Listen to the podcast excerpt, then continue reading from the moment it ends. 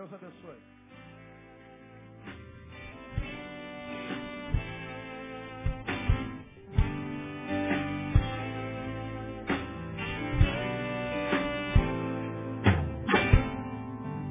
Marcos, capítulo 4.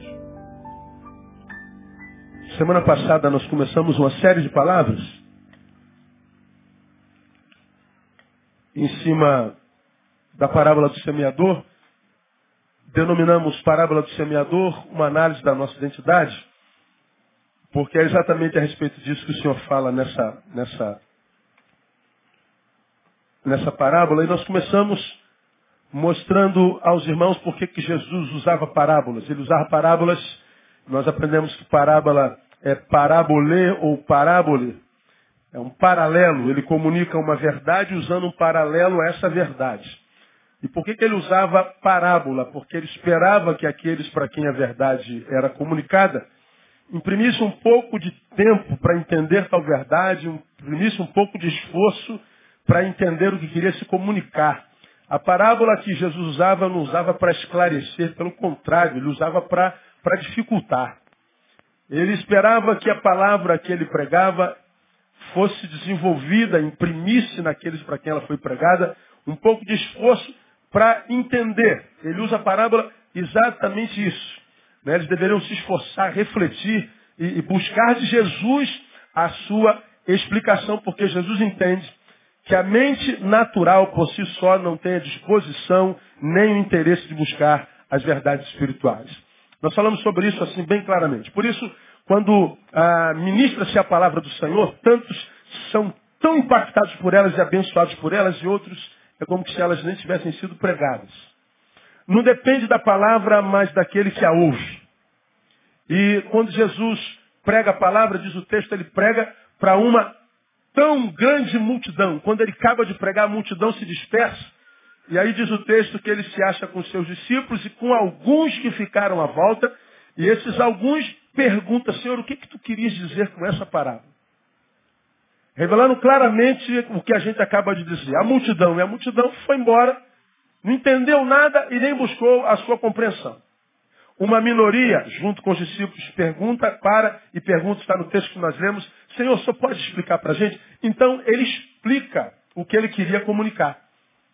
Ele fala a parábola de um semeador, a semente é a palavra, o semeador é o próprio Espírito, ou ele mesmo, e a terra aonde a semente, palavra é semeada, é o coração dos indivíduos.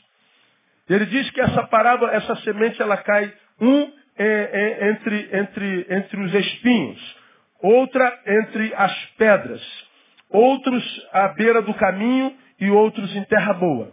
Então ele está dizendo, a palavra é semeada para todo mundo. Mas esse todo mundo, a multidão, é composta por subjetividades. E no meio desse todo mundo, dessa multidão, existem vários tipos de pessoas. Algumas são aquelas cujo coração é, é, é, é superficial, é à beira do caminho, ele chama. E ele diz o que, que acontece com esse coração, vamos começar hoje a falar sobre isso, quando a semente, a palavra é semeada nele. Aí ele diz que outros têm o coração como que entre pedras.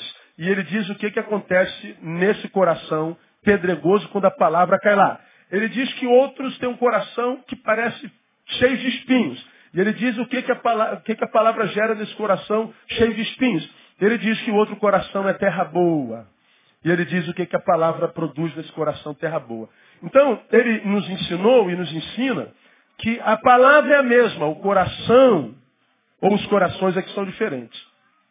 E essa palavra, que é de Deus, produzirá a proporção do coração que cada um de nós gerou dentro em si. Então, querer ver, portanto, o reino de Deus e a sua igreja como uma multidão de gente uniforme, Todo mundo igualzinho, reagindo à palavra da mesma forma, imprimindo nela a mesma importância, o mesmo valor, é querer viver enganado, porque isso é impossível. Ele fala dessa diversidade de subjetividades.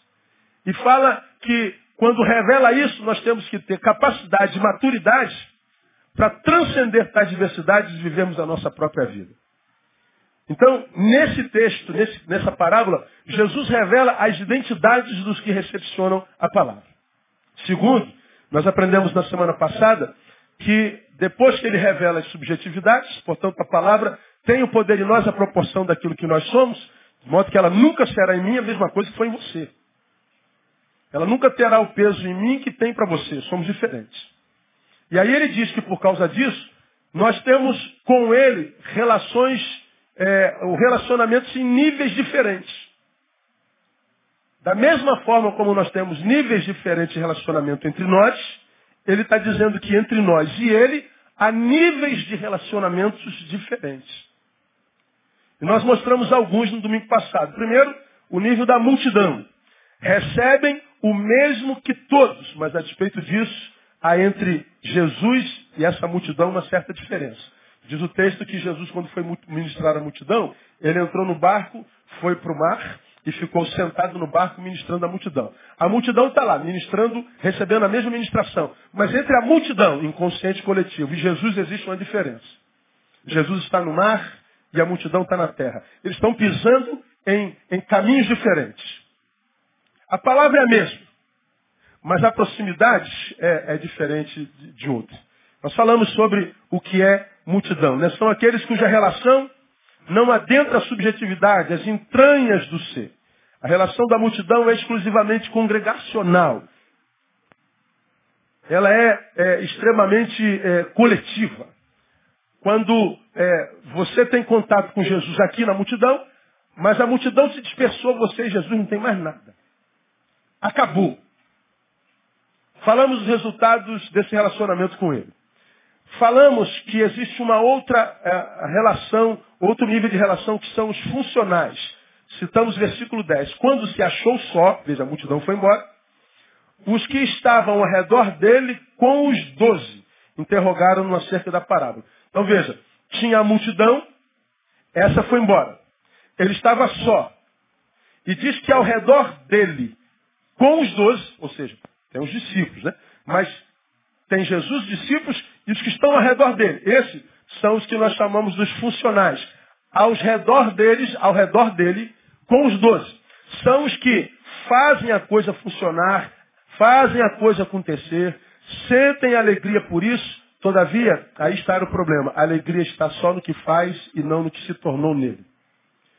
É aquele tipo de gente que não está mais na multidão e quando ela se dissipa não se vê mais, não. Ele está na multidão, quando a multidão se dissipa, ele permanece entre os discípulos, está no meio dos discípulos, mas, ah, embora goste do que ouve nos discípulos, da canção dos discípulos, do trabalho dos discípulos, eles se envolvem no trabalho, parece que se tornaram deles, mas a alegria deles é isso aí, está no que faz. Eles são funcionais, mas a despeito de fazerem funcionar, inclusive a igreja institucional, terem se batizado, terem mudado de religião, terem mudado a roupa, a linguagem. Todavia, é só isso. As suas entranhas continuam a mesma coisa. Ele continua carnal. Ele tem uma vida dentro e uma vida fora. Ele imagina que é dos discípulos porque vive entre os discípulos. Dominicalmente está entre eles. Gosta de suas canções. Ele não foi regenerado. Ele não ah, adentrou a, a, a, ao grupo dos discípulos por regeneração, mas por adesão. Ele aderiu ao grupo. Ele se adequou ao corpo. Ele adestrou seus comportamentos. Mas na sua subjetividade, quando ele está sozinho, ele é outro. Eu acho que esses são maiores até do que a multidão. E tem um outro nível de relacionamento com Jesus, que são os discípulos.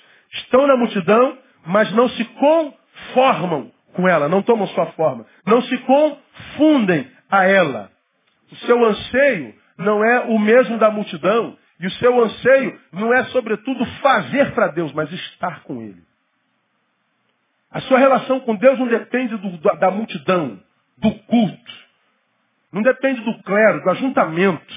Eles não dependem do templo, da liturgia. Eles não abrem mão de estar com Jesus quando a multidão está, e se a multidão não está, eles continuam com Jesus. A relação deles entrou nas entranhas, na subjetividade. Eles não estão com Jesus apenas, ah, ah, são nele. É outro nível de relacionamento. E é para estes que Jesus revela a sua vontade. É para estes que Jesus faz suas promessas. É nestes que Jesus imprime a sua marca e o seu espírito. Nós falamos sobre isso por uma hora na semana passada. Então, falamos sobre identidade e sobre os níveis de relacionamentos com o Senhor. A partir de hoje eu quero começar a, a esmiuçar com vocês o que, que Jesus queria dizer quando disse a respeito do que somos. Se você pega aí, vamos voltar ao texto no versículo 1 de Marcos capítulo 4, diz lá, outra vez começou Jesus a ensinar à beira do mar. Reuniu-se a ele tão grande multidão que ele entrou no barco, sentou-se nele sobre o mar e todo o povo estava em terra junto do mar. Então eles ensinavam muitas coisas por parábolas e diziam no seu ensino. Ouvi isso, eis que o semeador saiu a semear. E aconteceu que quando semeava, diz lá o texto, uma parte da semente caiu aonde? À beira do caminho. E vieram as aves e a comeram. Então, o semeador saiu a semear a semente. O que é a semente mesmo? A palavra. E à beira do caminho é o coração do homem. Então ele está dizendo, existe um grupo de gente cujo coração eu chamo de beira do caminho. Por que beira do caminho? Porque sim. E o que, que acontece com quem é coração beira do caminho? As aves vêm e comem a semente plantada nele. A pergunta é, a palavra de Deus, a semente nesse coração, vingou? Sim ou não? Não. Ouviu a palavra? Sim ou não? Receberam a palavra? Sim ou não? Vingou? Não. É aquela gente que para no início. A Bíblia diz assim, ó, o temor do Senhor é o quê? O princípio da sabedoria. Então, esse aqui, eu vou explicar para vocês, o texto é autoexplicativo. É aquela gente que ouviu a palavra, diz assim, caramba, gostei disso, eu quero. Eu reconheço Deus e aceito Jesus. Ora, me converti. Comecei. Eu agora temo o Senhor. Só que a Bíblia diz que o temor do Senhor é o princípio. Conhecer a Jesus, rendermos-nos a Ele, é o princípio. E ele está dizendo que essa gente não sai do princípio. Ele não se aprofundou, não criou raízes, não, não, não, não, não, não, não se entranhou no Evangelho. Não, não, não, não, não, não, não e não, não, não. Ah, ficou na superfície. E diz o texto que as aves vieram e retiraram a semente. Voltou ao estado original. Quem são esses? O versículo 15 explica. Os que estão juntos do caminho são aqueles em quem a palavra é semeada. Mas tendo a eles ouvido, vem logo quem? Satanás e tirar a palavra que neles foi gerada. Então, quem usa esse argumento é Jesus. A semente é a palavra. A terra é teu coração. Está dizendo que existe um Satanás, que a pós-modernidade, principalmente os crentes filosóficos, agora insistem em dizer que não existe. Mas Jesus usa essa figura e diz mais. Ele é o rei das aves de rapina. Aqueles que ele usa para tirar a semente. Ele diz que Satanás, veja, é, vem logo e tira a palavra que neles foi semeada. No versículo 4 que nós acabamos de ler, Jesus diz que vieram as aves. Então, é, Satanás, representado nas aves de rapina, que vem tiram o que de bom foi plantado. Então veja, gente. Todos nós somos alvos da semeadura de Deus e somos alvos da ação de Satanás. Todos nós. Em alguns, a semente exerce o poder e Satanás também. Então veja que esses, junto do caminho, é sobre o quem eu vou ficar hoje. Quem sabe você se identifica com isso? É alguém que não foi excluído de Deus enquanto alvo a ser alcançado, não. Deus tem plano para a sua vida. Tanto tem que ele semeou a semente.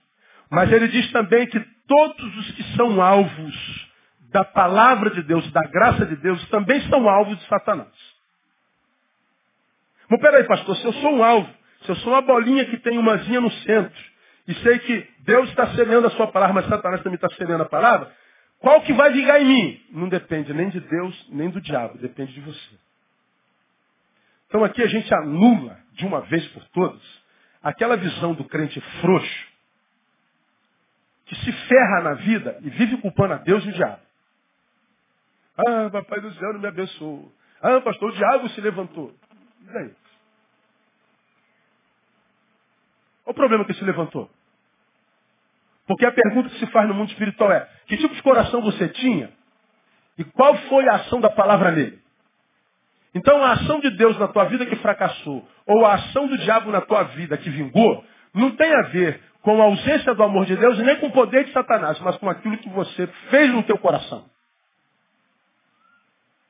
Então esse texto acaba logo com a ideia de que existe em nós o direito de culpar a quem quer que seja pela vitória que acontece na nossa vida e pela desgraça que acontece nela.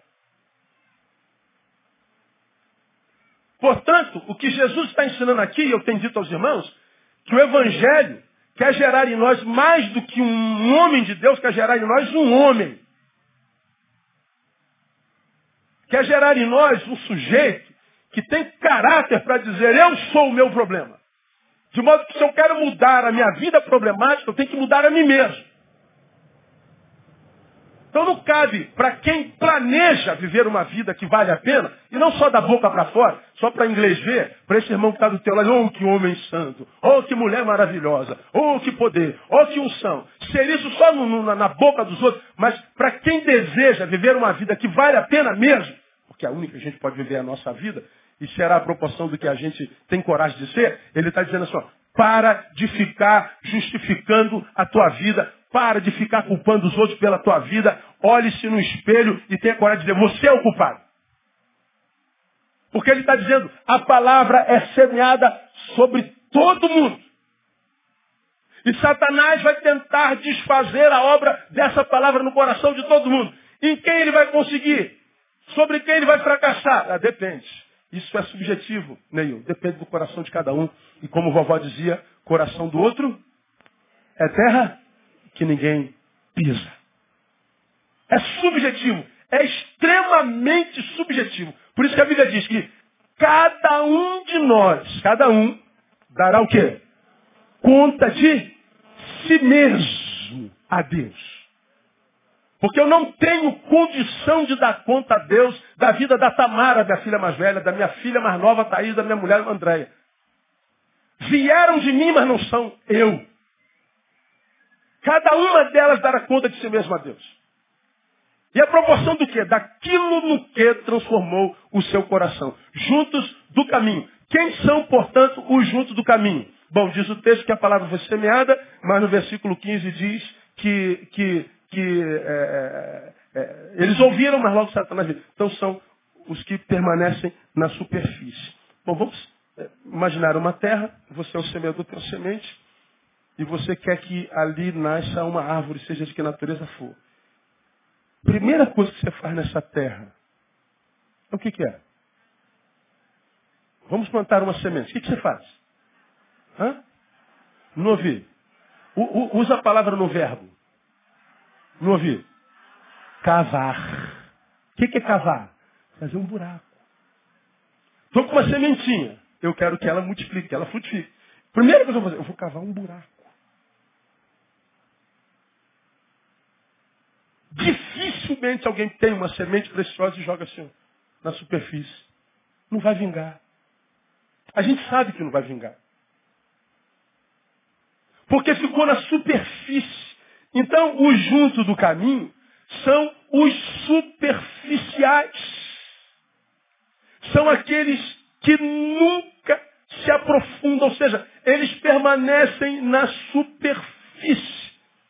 Tem gente no meio da multidão que se satisfazem em permanecer na superfície. Eles não buscam aprofundamento nunca.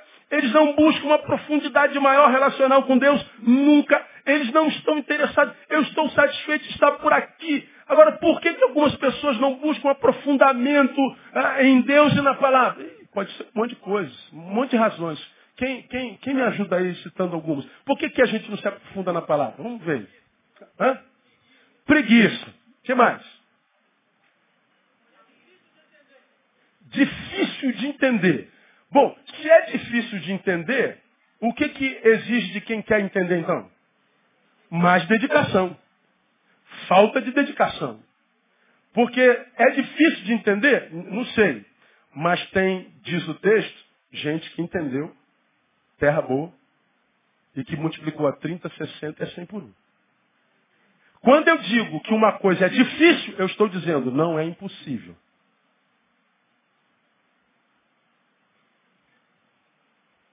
Então, preguiça, sei lá, mais alguma coisa, mais nada. Covardia? Sim, porque para buscar a palavra tem que renunciar um monte de coisa. O que mais? Acomodação. Que é sinônimo da preguiça. Hã? Compromisso. Falta de compromisso. Ah, falta de apetite espiritual. Falta de tempo. Má gestão de si mesmo a carnalidade crônica e reflexiva que me tira o apetite das coisas espirituais, a senso de valores adoecidos, má administração do tempo. Você faz uma lista de três dias aí. Agora, a despeito da razão que a gente dê para alguém ser superficial, muda a realidade dele ser superficial. Ele continua sendo superficial. É como, vamos verificar isso aqui para ficar bem claro. Ah, esse aqui é o João que matou a Maria, sua esposa. Virou morte. Qual o fruto do João sobre a Maria? Morte. Bom, esse aqui é o juiz togado.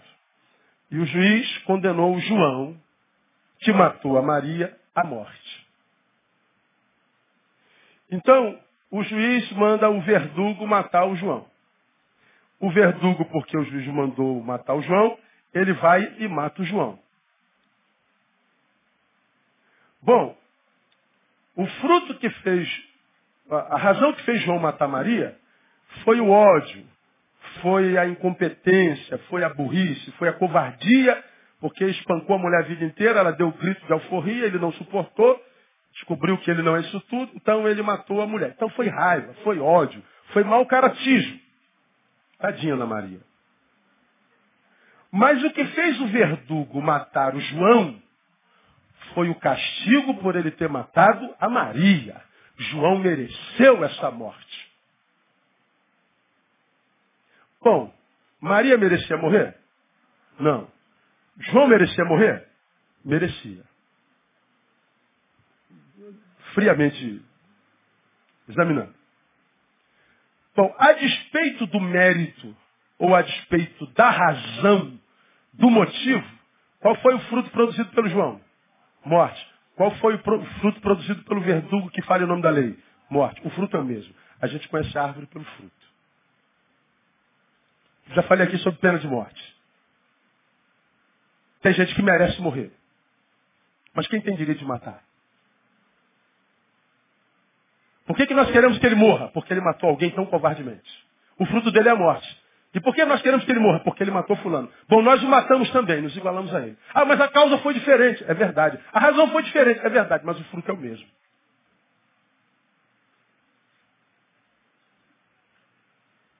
Por que, que fulano está na superfície? Ah, está trabalhando demais, pastor. Ah, ele adoeceu, pastor. Ah, ele tem preguiça, pastor. Ah, pastor, ele, tu, é legal. Justificou. Mas Tirou da superfície? Continua lá. Não muda nada. Qual é a diferença entre os sujeitos que carregam dentro de si os diversos corações? É que um permanece na superficialidade e diz assim, a causa é essa, pastor. E porque a causa justifica a superficialidade, ele se acomoda. Está justificado. Eu sou um superficial. Eu continuo na mediocridade espiritual. E olha, eu tenho razão para ser medíocre, é verdade. Mas é aí que está o problema. Eu tenho razão justificativa para permanecer na superficialidade. Esse aqui é o problema. Porque eu tenho uma desculpa para permanecer onde eu estou. Eu permaneço onde estou. Mas tem outros que dizem assim, caramba, cara, é, é verdade, eu estou, caramba, estou com dificuldade de mergulhar, de me aprofundar um pouco mais, de cavar um buraco mais profundo para a palavra, enraizar em mim. Pô, eu não posso me conformar a essa realidade no tempo. Eu tenho que fazer alguma coisa a respeito disso. Pois é, tem uns que fazem alguma coisa a respeito disso e outros que dizem não está justificado. Permanece na superficialidade. São os que nunca vão se aprofundar na palavra.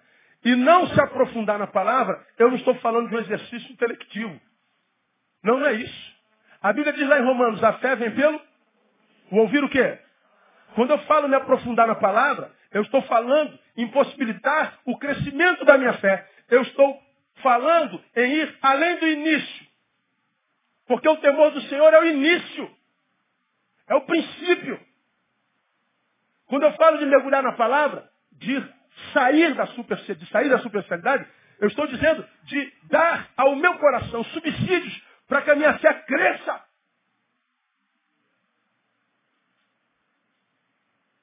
E com a fé crescida, eu possa transpor obstáculos. Eu possa negar-me a mim mesmo todo dia, para que eu possa me transformar naquele que eu sou no coração de Deus. Para que, em sendo aquele que eu sou no coração dele, portanto, me transformando naquilo para o que eu nasci, a minha vida encontra sentido, porque eu só posso ser feliz sendo aquele que Deus planejou que eu fosse. Eu não tenho como ser feliz sendo alguém que não tem nada a ver comigo. Você já está ouvindo isso aqui há 20 anos. Eu não estou falando de conhecimento intelectivo. Eu não estou falando em saber quantos versículos tem na Bíblia. Eu não estou falando em decoreba pela decoreba. Eu não estou falando em debate bíblico. Eu estou falando de permitir que, essa, que, essas letras, que esses verbos se confundam com as minhas entranhas e com, com, a, com, com, as coisas que tecem a minha alma, o meu coração, e que elas se tornem o regente dessa alma e do meu coração. Estou falando de me tornar uma com essa palavra, me tornar um com esse Deus da palavra. Estou falando em ser alguém que faz a manutenção da nova criatura gerada em mim quando o temor foi plantado no início. Isso requer tempo. Por isso, meu ovelha, não acredite que a obra de Deus, da maturação espiritual, acontece em eventos.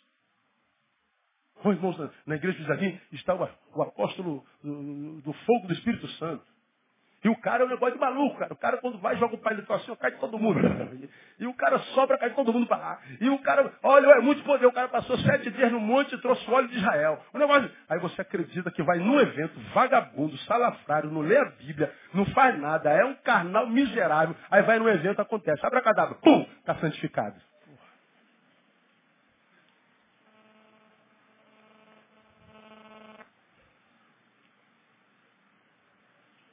Mas para quem já está no caminho há algum tempo, sabe que está lutando consigo há tantos anos. E a única coisa que sabe é que está longe ainda daquilo que o Senhor planejou para si mesmo. Sim ou não? Eu vejo tanta gente sábia, mais sábia da palavra, que cada vez mais tem mais dúvidas sobre a vida. Quanto tem um monte de idiota que cada vez tem mais certezas a respeito dela. Porque tudo que o conhecimento de Deus e a sabedoria de Deus gera em nós, sobretudo, é a capacidade de ver o quanto a gente não sabe. E o quanto a gente precisa continuar prosseguindo, seguindo, indo adiante. Então, eh, tira, ovelha do ministério da Igreja Basta Betânia, a ideia de que é num evento, que é num acontecimento, você que é convidado para os encontros que são tremendos, e depois o pré-encontro, depois o reencontro, o pós-encontro, o desencontro, o tudo contro e o encontro. Aí o cara sai de lá de três dias onde vomitou a beça. Ele disse, todo o meu caráter maldito saiu no vômito. Todas as minhas noias saíram do, do vômito. Meus traumas psíquicos saíram do vômito. Aí você volta achando, né? Que é o cara mais espiritual do mundo, porque você desceu do monte onde se encontrou com Elias e Moisés. Aí só quando você chega no pé do monte, está lá a mulher com o filho endemoniado e o demônio não obedece. Aí Jesus fala assim, essa casta é diferente. Não sai com gente que subiu ao monte, tem experiências sobrenaturais mas que a despeito delas não consegue se enxergar. E que acham que é no monte que toda autoridade espiritual é gerada. Aí desce do monte é envergonhado por Satanás. E ainda ouve de Jesus raça miserável. Homens de pouca fé. Até quando eu vou ter que caminhar com vocês? Até quando eu vou ter que suportar vocês? A presença de vocês me faz mal. Olha a palavra de Jesus dura nesse texto, cara. Vocês tiveram uma experiência fenomenológica. Eu estou falando sobre ela, eu começo domingo de manhã, a, a, a, aquela série de estudos que nós começamos no ano passado, eu entro na transfiguração, que é o projeto de espiritualidade saudável. Desce de uma experiência fenomenológica. Chega aqui, é logo envergonhado por Satanás. Mas, Senhor, por que, que nós não conseguimos? Porque o que faz de vocês um servo usado pelo Senhor não são experiências do monte. São experiências do quarto. É oração. É subjetividade. São jejuns, jejum não se compartilha, oração não se compartilha. Ele está falando de subjetividade. Ele está falando de renúncia própria. Ele está falando de discernir os espíritos contra os quais vocês têm lutado. Porque eles desceram do monte dizendo, ah, agora ninguém pode com a gente. Agora a gente arrebenta com todo mundo. Agora eu estou pronto. Igual Pedro. E é logo envergonhado. Aí você vai para os eventos, para os ajuntamentos, e tem uma semana de autoridade espiritual. Daqui a pouco volta toda noia. Vou para Belo Horizonte. Lagoinha, oh meu Deus do céu. A libertação. Vou para as extravagantes. E vou para as orcas da vida. E vou para os eventos. Acho que evento é que vai acontecer. O Senhor está dizendo assim, filho, você não tem que trabalhar do lado de fora, você tem que trabalhar do lado de dentro. Seu problema é seu coração. Seu problema é que a palavra não se aprofunda. Seu problema é superficialidade. Não interessa qual a razão, não interessa qual o motivo. O fato é que a superficialidade está lá. Você não consegue se aprofundar. Você não consegue entrar nas suas próprias entranhas e fazer uma anamnese e saber onde é que precisa ser melhorado. E aí você vive aquilo que eu já preguei aqui. Você que é pai, teve filho agora. Domingo passado apresentamos um monte de gente. E a criancinha linda. E aquela criança cresce, faz oito meses, sei lá quantos meses. E aí ela pronuncia a primeira palavra. Lembra que eu falei sobre aqui? E a criança dá a, a, a, a primeira, a primeira ajuntamento de letras assim. Mamã. Nossa. A mãe fica maluca, mas pum, desmaia. Meu Deus. E liga pro pai, pra avó, pro tio, pro papa, pro pastor. Pastor, minha filha disse, mamã, que coisa mais linda do mundo. Meu Deus do céu, grava, fala de novo. Aí o pai fica com ciúme. Aí o pai fica, fala papá, filho, vai papá. Filho. Não é assim que acontece? Porque a mamã foi, meu Deus do céu, descobriu a pálvora ganha na loteria. Bebê. Agora pega essa mesma criança que fez dois anos. Fala assim, fala alguma coisa agora. Aí, dois anos. Mamã. Não fala outra coisa, filha. Mamã. Com oito meses, lindo. Com dois anos, preocupante. Com cinco anos, fala alguma coisa, filha. Mamã. É doença. O que é lindo numa fase da vida, na outra é o quê? Doença. Quantos nós conhecemos no reino que hoje são iguaizinhos ao que eram há 20 anos atrás? Eu não mudo, pastor. Ele acha que é virtude, cara. Ele acha que isso é lindo. Eu nasci assim, ser sempre assim. Gabriela. O cara, é, são os nostalgistas, os, os, os, tradicionalistas, eles acham que isso é, isso é uma virtude. Aí a igreja mudou, claro que mudou. Aí ele fala assim, os nossos, nossos pais estão se revolvendo no túmulo. É, o problema é deles, cara. Deus é Deus de mortos. Devia estar dormindo, miserável. Mas está se removendo por quê? Porque a gente não é mais igreja para os velhos que morreram, a gente é igreja para os netos dele. Mas tem gente não, ele começou aqui e para aqui, ele acha que isso aqui é evangelho, ele não, ele não se aprofunda. Ele não discerne os tempos, as estações. Ele não consegue fazer a, a ponte entre a palavra e a geração para a qual ele foi chamado a servir. Ele continua raso. E trabalhar com gente rasa, que fala mamã depois de dez anos de evangelho é, é insuportável. Quando um menino está dentro do corpo de um menino, isso é lindo. Mas quando o menino está dentro do corpo de um velho, é terrível. Você já viu aquelas mulheres, aqueles homens? A mulher não se conforma que está com 45 anos. Está ficando velha, irmã. Já te chamam de tia, já. Ou não? O cara é a mesma coisa. A lei da gravidade chega para todo mundo. Vai cair tudo. Aí a mulher não se conforma. Aí vai diminuindo as roupas. Vai apertando tudo. Eu falei sobre isso aqui. A mulher levanta a camisa, um barrigão desse tamanho, bota a calcinha, banha, cai, cai na frente. Mas ela quer provar que ainda é gostosa como era antigamente. O cara aperta a roupa para mostrar os bíceps, os tríceps. Mas só que é barrigão, meu.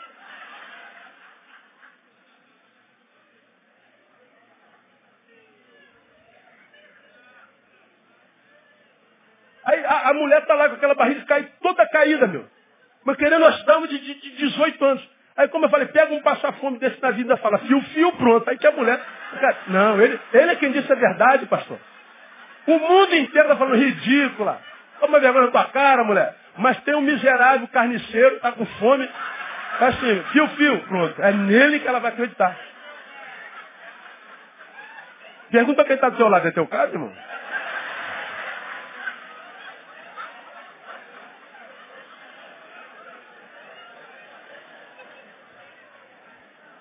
Vamos aplaudir ao Senhor, Ele que diz a verdade.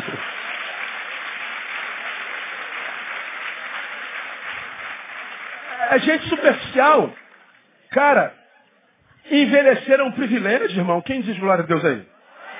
Pô, cara, você se olhar no espelho, você se olhar no espelho assim, ó, aqui, só no espelho, aí tu não está muito feliz. Pô, pega a foto da tua identidade e bota do lado do você mesmo. É ou não é? Para você ver como a graça de Deus foi graça na tua vida. Agora não, a gente, a gente fica olhando para o passado. Tempo bom é aqui. Que saudade. Oh meu Deus, que saudade daquele tempo. E você fica tentando voltar àquele tempo. E ele está dizendo, não, filho, você não tem como voltar ao passado. A única relação que você pode ter com ele é de referência, referencial. Mas não tem como repeti-lo no presente. O que está fazendo do teu presente pior do teu passado não é a supremacia do passado sobre o presente, mas é a tua capacidade de administrar o seu presente. Você é superficial. Não está faltando para hoje. Está faltando esforço para mergulhar, para cavar mais fundo. As águas que podem salvar uma comunidade, uma família, uma pessoa, elas são encontradas no fundo dos poços. Dependendo da terra onde a gente está cavando, mais profundo será o poço. Mas a água está lá, nas profundidades. Não existe nada que perdure na vida de alguém se esse alguém é superficial, se as relações são superficiais. Nada que a gente ganhe muito fácil fica com a gente por muito tempo. Nada. Não se gera um homem espiritual num homem sem que este homem trabalhe disciplina. Trabalhe renúncia, esforço. Espera aí, pastor. O sacrifício Jesus já fez. O sacrifício para a nossa salvação. Não há sacrifício que você possa fazer para ser salvo. Precisa. Já está feito, irmão. Não precisa subir monte, é, não precisa andar de quatro de, de joelho, não precisa botar o, no, no, joelho no milho, não precisa dar oferta de um bilhão de dólares, não precisa viver na igreja enfiado o dia inteiro, de modo que a tua mulher não tenha homem em casa, nem teu marido tenha mulher em casa, que seus filhos sejam órfãos de pais vivos. Não precisa nada disso. Jesus já fez o sacrifício.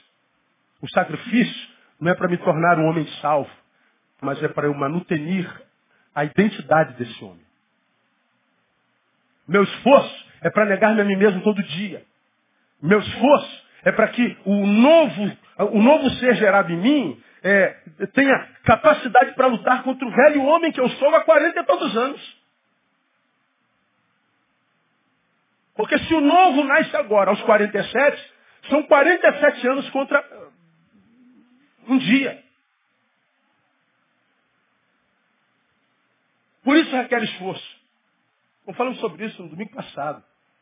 Então a superficialidade pode ser justificada na vida de alguns, mas não muda a realidade da, da, da, da superficialidade. Aí, qual é a exortação de Deus para o seu povo desde sempre? Só para lembrar, Hebreus capítulo 5. Vamos lá em Hebreus capítulo 5. Só para você lembrar, você já sabe muito bem que é daqui.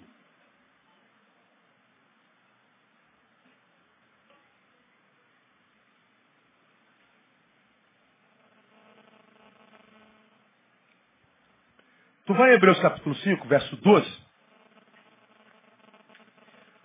Olha o que, que o autor está falando para os seus missivistas.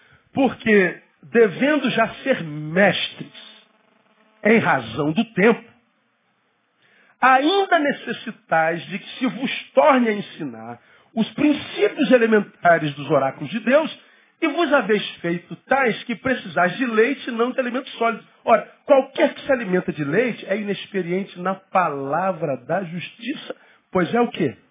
Criança. Olha, olha a analogia que o, que, o, que o autor faz. Bom, vocês já deviam ser mestres. Mas por que você está falando isso? Por causa do tempo que vocês estão na palavra.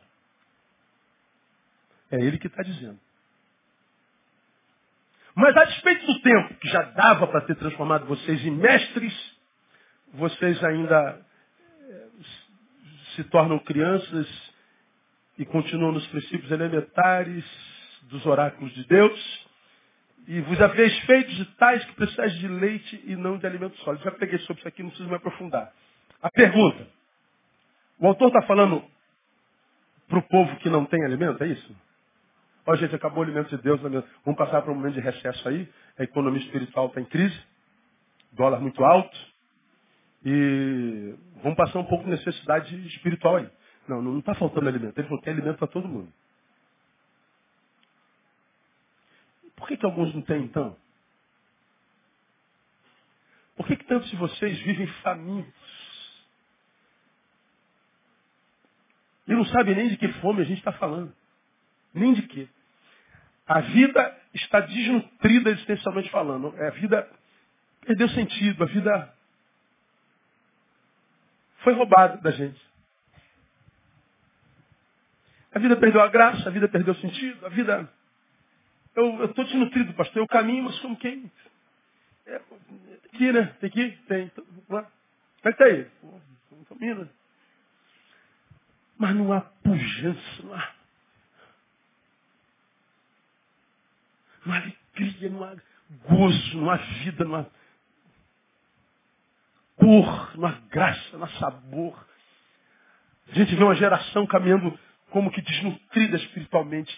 Uma geração que investe no, no estético profundamente, mas que abre mão da essência. E é um corpo lindo carregando uma alma defuntesca. É um caixão ambulante maravilhoso mas que esconde um raquitismo espiritual.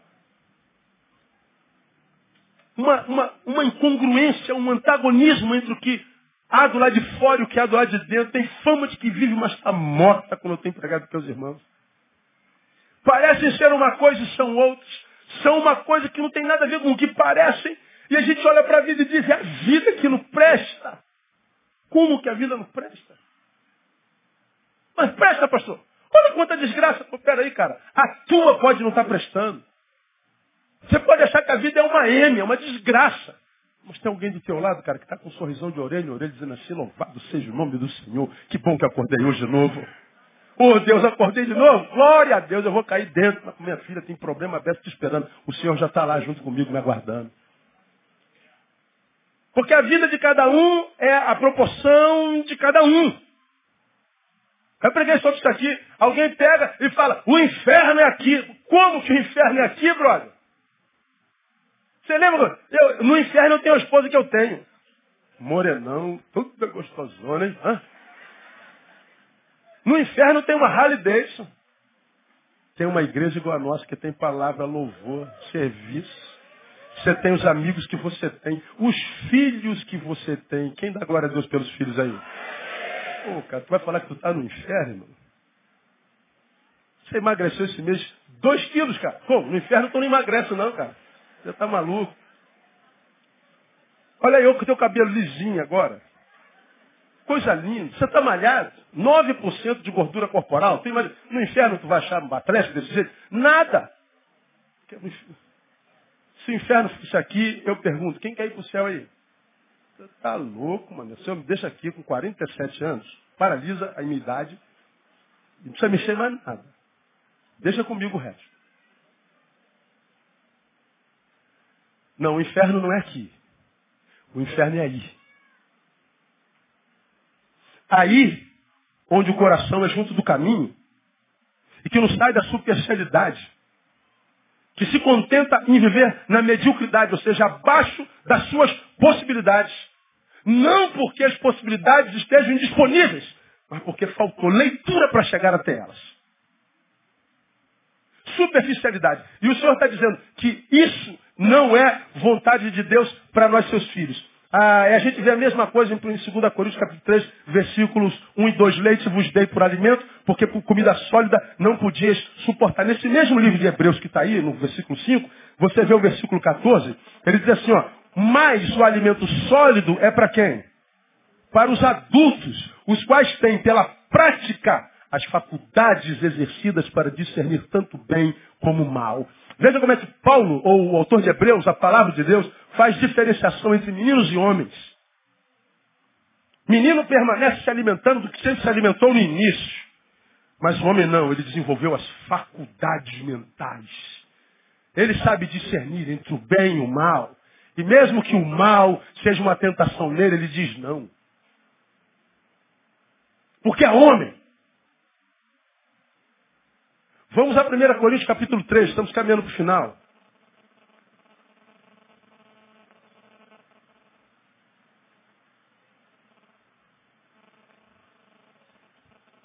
Versículos 1 e 2 diz assim, eu, irmãos, não vos pude falar como a espirituais, mas como a carnais, como a criancinhas em Cristo. Leite vos dei por alimento, não comida sólida, porque não podias suportar, nem ainda agora podeis. Paulo está dizendo a mesma coisa do autor de Hebreus. Leite vos dei por alimento, porque não vos pude falar como espirituais. Não é que eu não tenha revelações espirituais para vocês. É porque se eu revelar isso, eu arrebento com vocês. Então vou dar leitinho mesmo. Lembra que não se pode deitar vinho novo sobre odres velhos? Jesus disse isso, Mateus. Por que, que não pode deitar vinho novo em odre velho?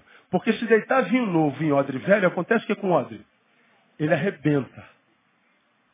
O vinho é o novo de Deus, é o seu espírito. E o odre, quem é? Somos nós. Se Deus derramar dele sobre nós e nós não estivermos preparados para isso, ele arrebenta com a gente. Por amor, ele retém.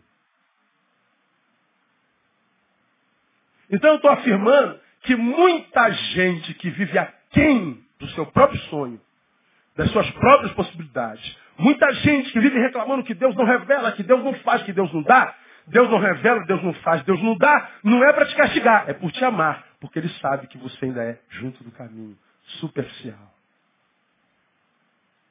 Eu só penso no seu umbigo, no seu casamento, no seu filho, na sua gordura, na sua riqueza.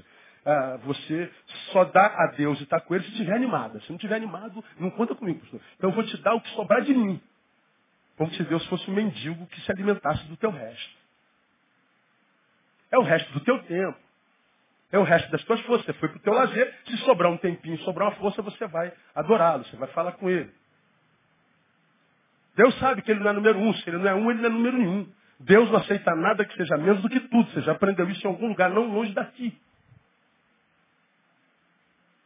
Então Deus sabe que você ainda negou a si mesmo. Você sabe, como eu preguei domingo passado, que eu tenho responsabilidade com o Senhor, com os meus irmãos, com o meu pastor, com o reino, com os meus é, queridos de ministério. Eu me comprometi. Pô, mas eu acordei hoje, está com sol maneiro, cara, e meus amigos estão indo para a praia. Pô, mas você tem uma palavra empenhada lá, cara. Pô, você... Poxa, não, não, eu vou para a praia. Eu sou livre, eu sou livre, vou para a praia. Não, você não é livre, você é mau caráter. Porque se você fosse livre e bom caráter, entre dar prazer ao teu corpo e a si mesmo, você ia honrar sua palavra. Então você negaria a si mesmo, abriria a mão de um prazerzinho qualquer, para fazer aquilo que te compete fazer naquele momento histórico da tua vida. Agora, quando a gente vê essa geração hedonista só em busca do prazer, em busca do realizar-se a si mesmo, vivendo em torno do seu umbigo, seu mundo é do tamanho do seu umbigo, buscando a sua felicidade, estão correndo atrás da minha felicidade. Porque pô, a felicidade deve te odiar, porque tu vive correndo atrás dela e nunca pega.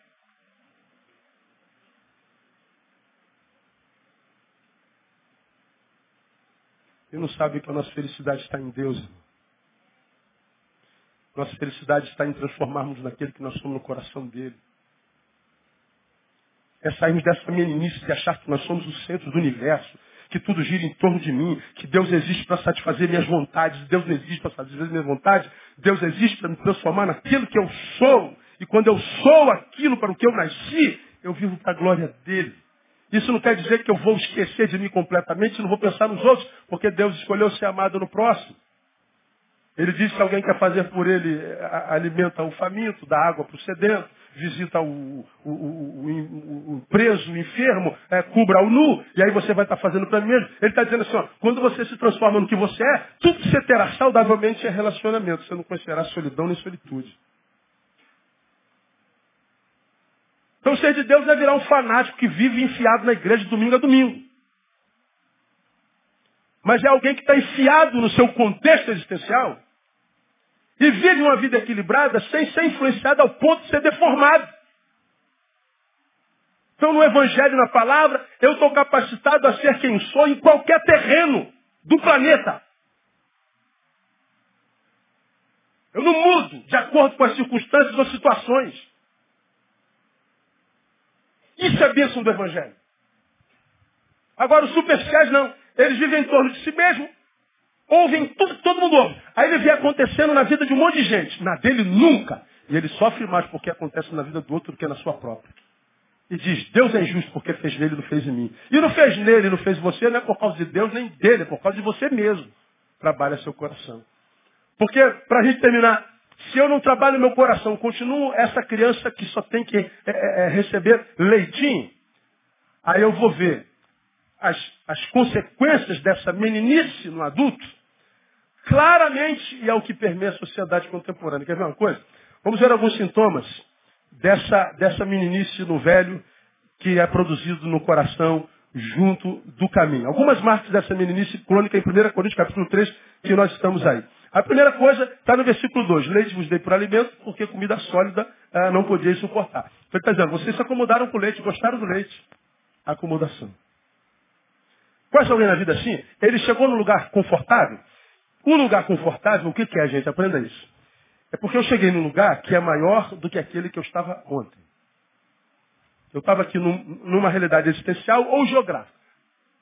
Você estava numa casinha de um quarto e morava lá com seus cinco filhos. Na hora botava a, cobertor, colchonete e todo mundo vindo. Pois Deus lhe deu a graça, depois de muitos anos, terminou a obrazinha da sua casa nova, tem três quartos.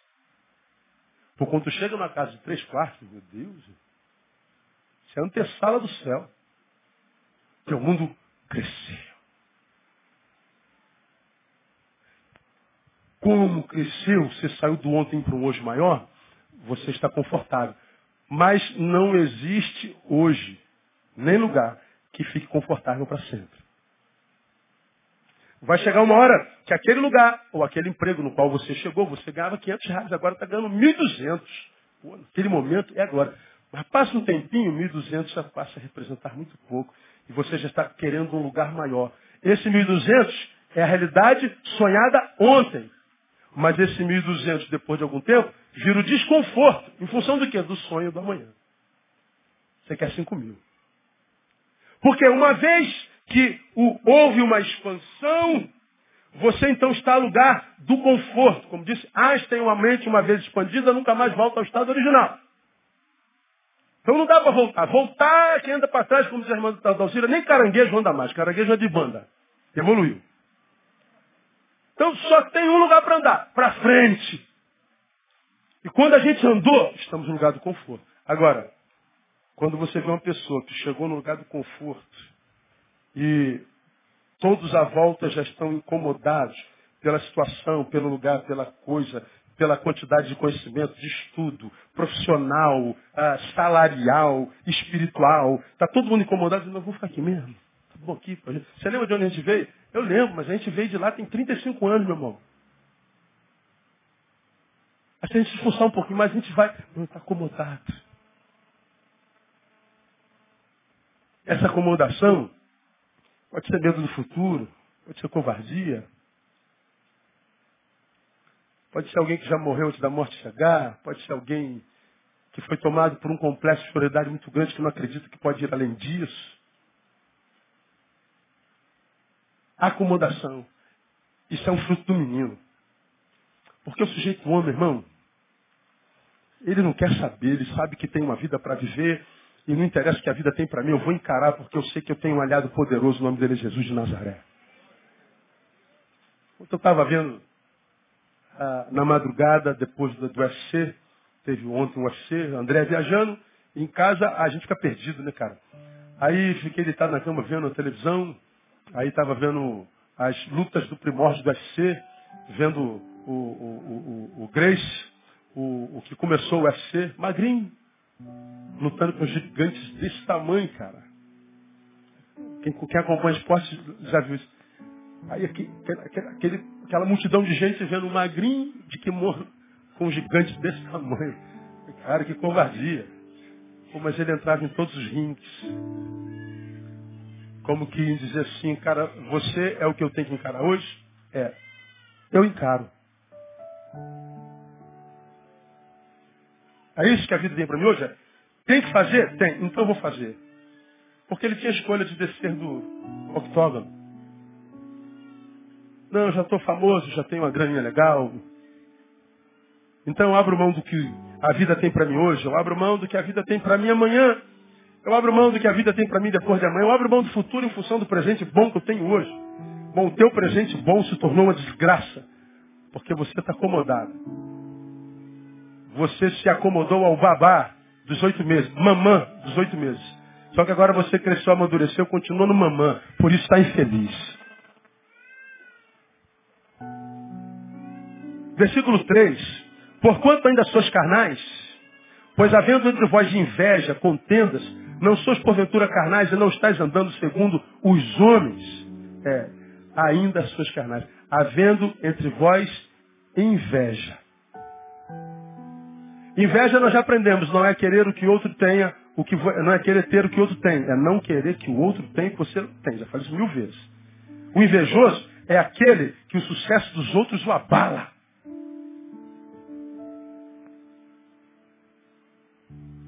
Isso aqui nunca é admitido porque é menino.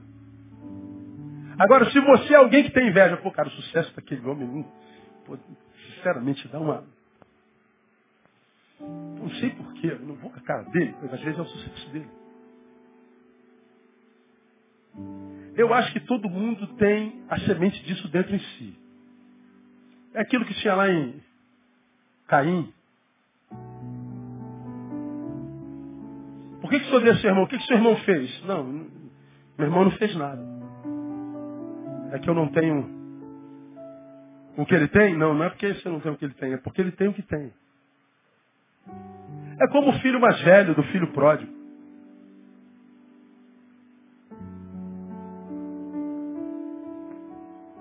Ele sofre com a restauração do irmão. Ele sofre com a alegria do outro. Ele não celebra a alegria que seja tua. Isso é inveja. Aí, quando o sujeito é junto do caminho, mas é homem, ele vai, ele vai se autoanalisar e fala assim, cara, é, deve ser inveja minha, eu queria ser o que ele é. Mas como eu não sei ser o que ele é e não tem como, que ele deixe de ser quem é. E essa inveja vai gerando ódios gratuitos, perseguições gratuitas. É o teu patrão que te persegue, é você que é patrão que persegue o empregado, empregado não sabe por quê. É o teu amigo que trabalha contigo na mesma loja, no mesmo, no mesmo escritório. E o cara te persegue, te, te, o que, que eu te fiz, cara? Não fez nada, você existe. Você está entendendo o que eu estou falando? O prazer dele não é ter o que você tem, é só tirar esse sorriso dos seus lábios. É só te incapacitar de continuar sendo generoso como você é. De ser solícito. Que é isso que mata ele. Mas por que, que o difícil não fez nada? Ele não sabe explicar. Só que esse ódio barato, gratuito, é o que gera a guerra entre os homens. É produto de quê? De meninos, de gente junto do caminho. Gente superficial, medíocre. Porque gente que é alguém que cavou buraco para crescer, ele fala assim, pô, cara, esse cara é muito generoso. Pô, Davi é gente boa, mas tu não gosta do Davi. Pô, vou colar com o Davi. O que, que esse cara tem de especial? Aí vou, é, como fruto dos, dos, meus relacionamentos, eu vou aprendendo com o Davi como é que vive a vida, como é que trata a neguinha dele, como é que trata com as coisas de Deus, como é que trata os irmãos, como é que lida com a palavra. Ah, daqui a pouco você está atraindo gente, uma fé atraente, não repelente, como ensina os irmãos. As pessoas começam a se chegar. Você não precisa ficar com Jesus na boca o tempo inteiro, porque Jesus sai pelos olhos, sai pelo, pela conduta, e as pessoas vão chegando. Porque enquanto você for superficial, teus olhos só vão transmitir a tristeza que há dentro de você, a frustração que há dentro de você, e o que você consegue atrair é a pena dos outros. E a pena dos outros também é por tempo limitado. E o que salva para você é solidão. E se transformar num caçador de culpado dizendo que Deus é culpado. Ser junto do caminho é uma desgraça. Contendas, diz o texto lá. Espírito beligerante. Não tolera equívocos dos outros. É uma marca dos religiosos. Nós não podemos admitir pecados no nosso meio. Pecados de quem? Dos outros. Porque dentro dele é um monte de pecados ocultos. Essa santidade é acusatória. Porque, meu irmão, quem é santo está bem consigo mesmo. Ele está bem com todo mundo. Mas, pastor, o senhor falou que essa menina vai para o carnaval, você não vai fazer nada. Eu não. Ela já vai colher uma desgraça tão tremenda. Deixa ela falar, irmão. Vai que ela é joio. Adianta falar com joio, cara. Quem vai separar a gente no final é o Senhor. O problema é dela. Aí eu vou passear com o Shadow, meu cachorro.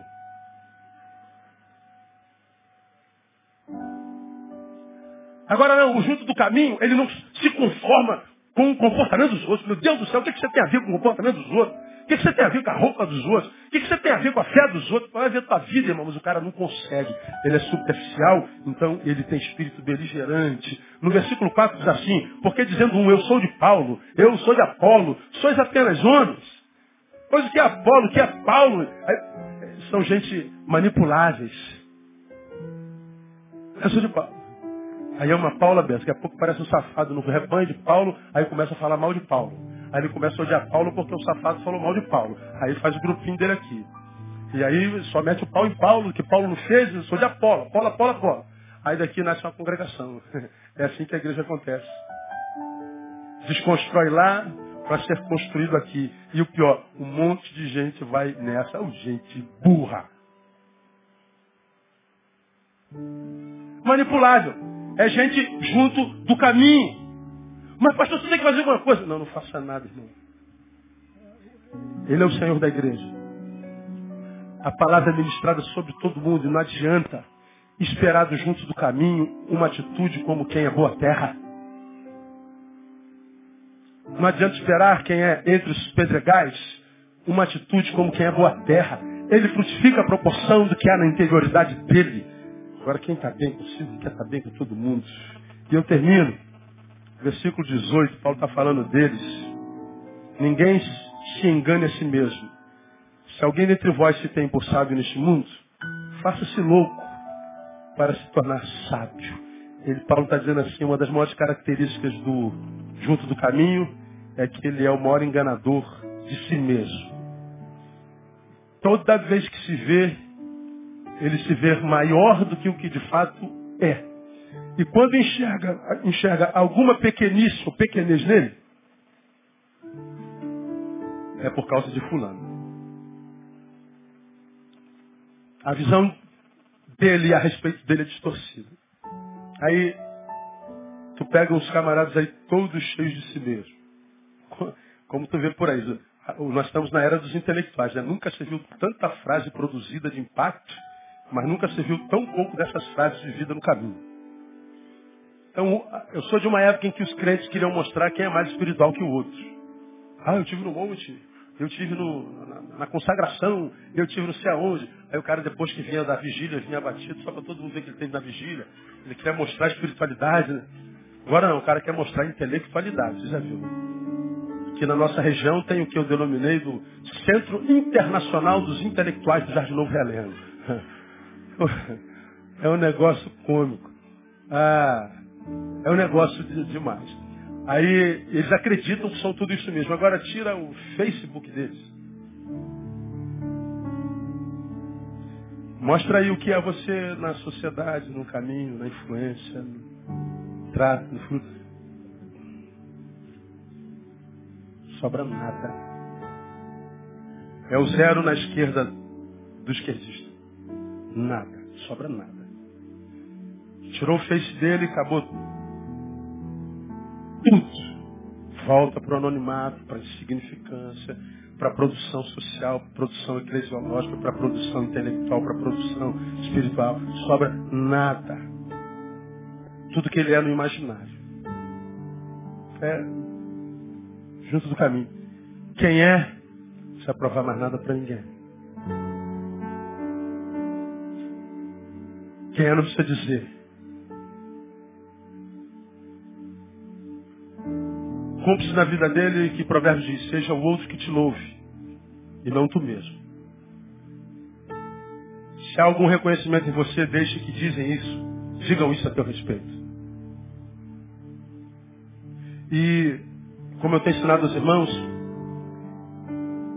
caminhar na vida se torna pesada demais quando a gente caminha para retirar aplauso dos homens. Porque o aplauso dos homens depende da minha performance. Nós não estamos no caminho para tirar aplausos dos homens. Nós estamos no caminho para tirarmos aplausos dos céus. E Deus não me aplaude pela performance, Deus me aplaude pela essência. Deus não me aplaude porque eu fiz algo obscuro aqui, enganei a todo mundo e pareço aqui como se eu fosse o santarrão. É, isso tem aplauso de vocês. Mas para Deus é quando eu faço algo errado aqui e digo, Deus, eu fiz uma besteira. Parabéns, filho. Você errou, todos erram. Mas a grandeza não está em não errar, mas em reconhecer o erro e reconstruir. E voltar atrás. Há mais glória numa derrota admitida do que uma vitória adquirida por corrupção. Deus tem mais prazer no derrotado que diz: Tem misericórdia de mim, Deus. Vil pecador. Do que alguém que ostente diz: Graças te dou, porque eu não sou como esses pecadores. Deus tem mais prazer em derrotados admitidos do que vitoriosos soberbos. Então, meu irmão, juntos do caminho são superficiais. As marcas deles são essas aqui. Acomodação, egoísmo. E qual o destino dos, dos juntos do caminho? Vítimas indefesas de Satanás. O que Deus dá, Satanás tira. Deus dá, Deus dá, Satanás tira. E o que, que é isso? A ausência de continuidade. Nada, nada fica. Começa 200 projetos, acaba 200 projetos. Planeja mil coisas, mil e uma não dão certo. Porra, meu, meu Deus. Não, filho, a semente está aí, né? Trabalha o coração, porque Satanás está tirando. Tá? Mergulha um pouquinho mais. Depende da gente. Bom, se você é um junto do caminho, guarde essa palavra no seu coração. Não se desespere. Não há determinismo na vida de quem serve um Deus do tamanho do nosso. Você pode mudar. Você pode se aprofundar. Permaneça com a gente nesses domingos próximos, cinco ou seis domingos. Vamos chegar até lá no coração Boa Terra, onde a semente foi semeada e frutificou a 30, 60 e a 100 por um. É aquela árvore plantada junto a ribeiros de água, que dá o seu fruto quando? Na estação própria. E tudo quanto fizer, prosperará. Você pode sair de junto do caminho para a terra boa, porque o Senhor ajuda quem se enxerga, e quem se enxerga quem que poderia e quer mudar, ele ajuda e dá vitória no nome de Jesus. Há esperança para nós. Vamos aplaudir o Senhor.